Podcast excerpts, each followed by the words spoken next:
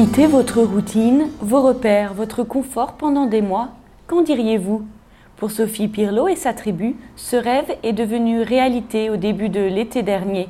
La petite famille a quitté la Belgique pour un tour du monde Japon, Polynésie, Australie, île de Pâques, Chili, Argentine, Pérou, Brésil, un périple de rêve qu'il a fallu solidement préparer. Nous avons eu l'occasion de discuter avec Sophie à quelques semaines du départ. Je suis dans la chambre de ma fille, je viens de tout vider. On a dormi pour la dernière nuit ici. Enfin, nous, on continue, mais les filles vont dormir mélangées mes parents. Comme ça, je peux vraiment terminer de vider les chambres, tout ça, quoi.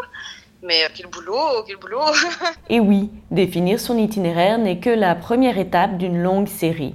Ensuite, il faut un peu réfléchir euh, aux assurances, tout ce qui est santé, tout ça. Il ne faut pas partir à la légère, donc il faut être bien assuré. Et généralement, c'est des assurances spécifiques parce qu'on dépasse trois mois de voyage. Et puis, alors, il y a le côté scolarité qui est quand même super important, enfin, en fonction de l'âge des enfants. Moi, j'ai passé énormément de temps sur des sites pour euh, trouver les, les, meilleurs manuels, mais trouver aussi les meilleures ressources online parce qu'il y en a beaucoup. Tout ça prend énormément de temps avant même de commencer à penser aux valises, euh, à sa maison, à tout ça. Donc c'est un vrai projet qui doit être préparé en amont.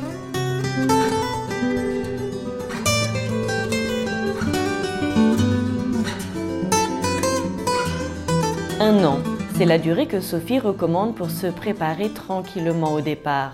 Elle n'a eu que quatre petits mois Heureusement, le voyage, ça la connaît. Expatriée pendant 5 ans en Afrique du Sud, elle en a profité pour sillonner l'Afrique. Son retour en Belgique l'an passé ne l'a pas calmée dans ses escapades. Maroc, Mozambique, Grèce, Namibie, Sophie prend l'avion aussi facilement que la voiture. Des échappées toujours magiques qu'elle partage sur son blog et son compte Instagram Poésie by Sophie. Alors, avec ce bagage impressionnant, on pourrait penser que boucler les valises pour huit mois de voyage ne serait qu'une formalité pour Sophie. Eh bien non, cela n'a pas été une mince affaire comme elle nous l'explique. J'y ai pensé des soirées entières pour euh, voir ce qu'on prend, ce qu'on prend pas pour certains, on part hyper léger, pour d'autres, on part assez lourd, parce qu'en fait, quand tu regardes les familles qui font le tour du monde, il y en a qui partent avec genre un ou deux sacs à dos pour toute la famille, et qui ont genre, je sais pas, une ou deux tenues de rechange, et puis c'est tout. Donc nous, c'est quand même un peu plus euh, lourd que ça, mais en réalité, pour un tour du monde, je trouve que c'est pas les vêtements qui prennent le plus de place, c'est tout ce que tu dois prendre en plus, euh, du type pharmacie de voyage qui doit quand même être assez conséquente. Pour chacune, j'ai deux shorts. Euh, j'ai deux leggings qui peuvent même être mis sous une robe ou euh, voilà. j'ai pris un pantalon léger vraiment quand il y a des moustiques le soir, tu dois avoir les jambes couvertes. Puis j'ai genre 5-6 t-shirts, dont un à longue manche un peu plus chaud. Euh, et je pense 3-4 robes. Comme pull, j'ai un, petit pull un peu léger et puis une polaire et un kawaii pour chacun. On a un petit coupe-vent imperméable. Et au niveau chaussures? Et niveau chaussures, gros casse-tête, parce que de nouveau, quand t'es 5, tout prend vite de la place. Donc chacune a une paire de bonnes baskets qui peut servir pour les randos, pour les villes et tout ça. Une paire de tongs, une paire de Birkenstock. Et euh, il nous fallait des chaussures pour l'eau. Quand on voyage avec des kids, il faut aussi penser à occuper les temps morts, attendre dans les restaurants, long trajet. Ces moments ne sont jamais faciles à gérer et pour pallier aux petites crises, Sophie a plus d'une astuce dans ses sacs. On vous recommande d'attraper un stylo et un papier car ces bons conseils pourraient bien vous servir lors de votre prochain voyage en famille. Ça fait cinq ans qu'on voyage avec les filles et on remarque en fait euh, sur place, elles finissent toujours par s'amuser avec trois, trois cailloux, euh, deux bouts de bois, des coquillages. Finalement, t'emportes des jeux, mais c'est assez, assez peu utilisé. Et, de toute façon, on voulait réduire la taille. Elles ont un petit sac à dos et le sac à dos, il y a aussi des cours, il y a d'autres choses, donc ça pouvait pas être rempli.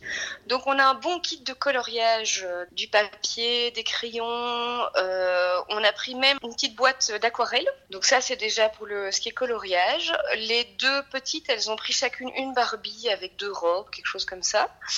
On a pris euh, des Polly Pocket, je sais pas si tu vois ce que c'est. Donc c'est mhm. comme des petites poupées, des petites Barbies, mais c'est vraiment taille réduite avec quelques petits accessoires. Donc ça permet aussi de se créer un petit monde. C'est l'équivalent de prendre aussi des Playmobil. Il y a des voyages où on a pris des Playmobil, par exemple, quelques-uns, tu vois, quelques animaux, quelques trucs. Et alors, qu'est-ce qu'on a? On a quelques petits jeux de société euh, qu'on prend. On, avait déjà cette petite pochette de jeux de société où j'ai enlevé les boîtes et tout, qu'on prenait en voyage partout. Donc, par exemple, il y a forcément un jeu de cartes, il y a un double, un Uno, un memory, et il y a aussi, nous, on adore le Rumicube. Mhm. Euh, de voyage, format voyage. Donc ça on a. Et qu'est-ce que j'ai pris d'autre qui est sympa? J'ai pris les élastiques. J'en ai pris un. Je sais pas si tu vois, quand on était petite, on jouait à ça. C'est des... il y a deux enfants qui se mettent avec des élastiques autour des chevilles et tu sautes au-dessus, des choses comme ça. Ce genre de jeu, tu peux le faire un peu partout. Tu peux. La barrière de la langue n'est pas euh, n'est pas trop grave. Les enfants comprennent vite et donc euh, donc c'est sympa aussi à emporter avec soi en fait. Bien sûr. Et écran, oui ou non? Alors oui. Euh, même chose, depuis qu'on voyage, on fait la même chose, c'est-à-dire écran autorisé pour surtout les avions, les longs trajets et tout. Mais une fois sur place, on les oublie complètement. Donc pas question de, tous les jours euh, regarder trois films, c'est vraiment pas du tout le but. Mais par contre, c'est quand même sauveur pour les, pour les trajets.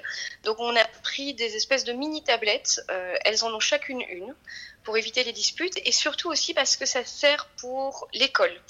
Donc en fait, j'ai reçu beaucoup de choses en format PDF et je les ai transférées soit sur les Kindle, soit sur euh, leur tablette. Donc ça va servir, si tu veux, au niveau scolarité aussi. La scolarité, faut-il la poursuivre ou la mettre en pause? Cette question, toutes les familles qui choisissent de s'évader quelques mois autour du monde se la posent. Toutes les familles qui font le tour du monde disent que c'est la partie un peu galère, honnêtement.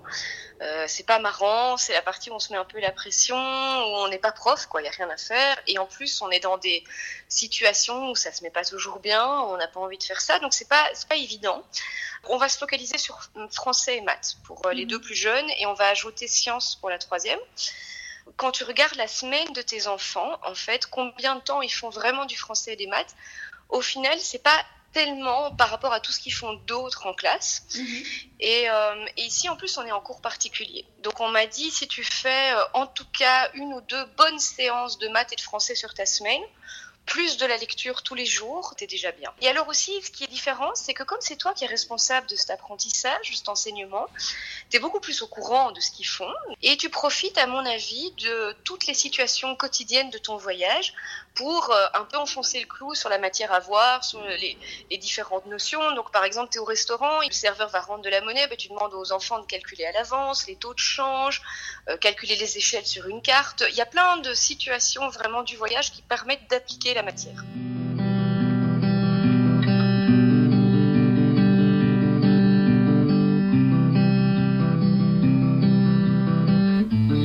Jouer la maîtresse en voyage ne sera pas aisé pour cette grande voyageuse et ce ne sera pas son unique challenge. J'ai toujours voyagé de manière assez organisée. Donc euh, tout est réservé à l'avance. Euh, j'adore ça en fait. Ça fait partie pour moi du plaisir du voyage, c'est déjà regarder six mois avant le plus chouette hôtel, repérer tel endroit et tout. Ici, on va aller beaucoup plus à l'improvisation. Donc ça demande un certain lâcher prise que j'ai pas toujours. Euh, il faut accepter d'improviser, accepter d'avoir des ratés aussi. Il y en aura certainement. Deuxième challenge, je pense que ça manquera quand même le confort de mon quotidien, d'avoir un chez soi le fait de tout le temps devoir faire, défaire des valises, changer d'endroit, se réadapter, ça a quelque chose de très exaltant euh, d'arriver comme ça chaque fois dans des nouveaux euh, lieux, mais c'est fatigant aussi. Je pense que je pense qu'à un moment on aura certainement des des coups un peu de blues euh, en se disant oh on était quand même bien dans notre maison tranquille.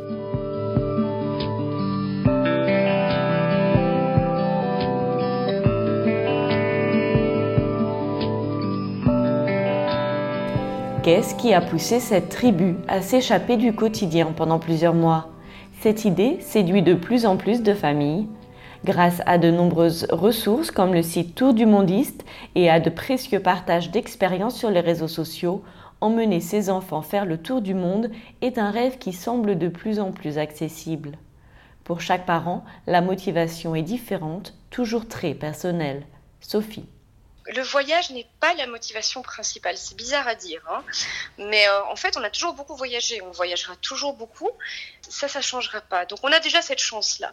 Mais par contre, ce que j'avais vraiment, vraiment, vraiment envie, c'est de voyager différemment et surtout sortir de notre zone de confort, sortir de notre cadre de vie et partir vraiment à l'aventure où tu te dis, ben voilà, là j'ai huit mois devant moi et je suis le maître euh, de mon temps. Et puis je dirais l'autre raison euh, principale, c'est les filles grandissent, tu vois, notre aînée, elle a déjà 12 ans, elle va sur ses 13 ans.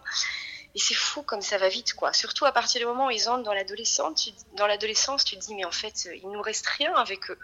Et c'est un peu une volonté d'arrêter le temps, de, profiter pendant huit mois d'être ensemble. Alors ce sera pas facile euh, tout le temps. Hein. Euh, je pense qu'il y a des moments qui seront peut-être tendus, mais euh, je pense que c'est un beau cadeau qu'on se fait et qu'on leur fait de d'avoir ce temps ensemble et d'en profiter vraiment de manière intense.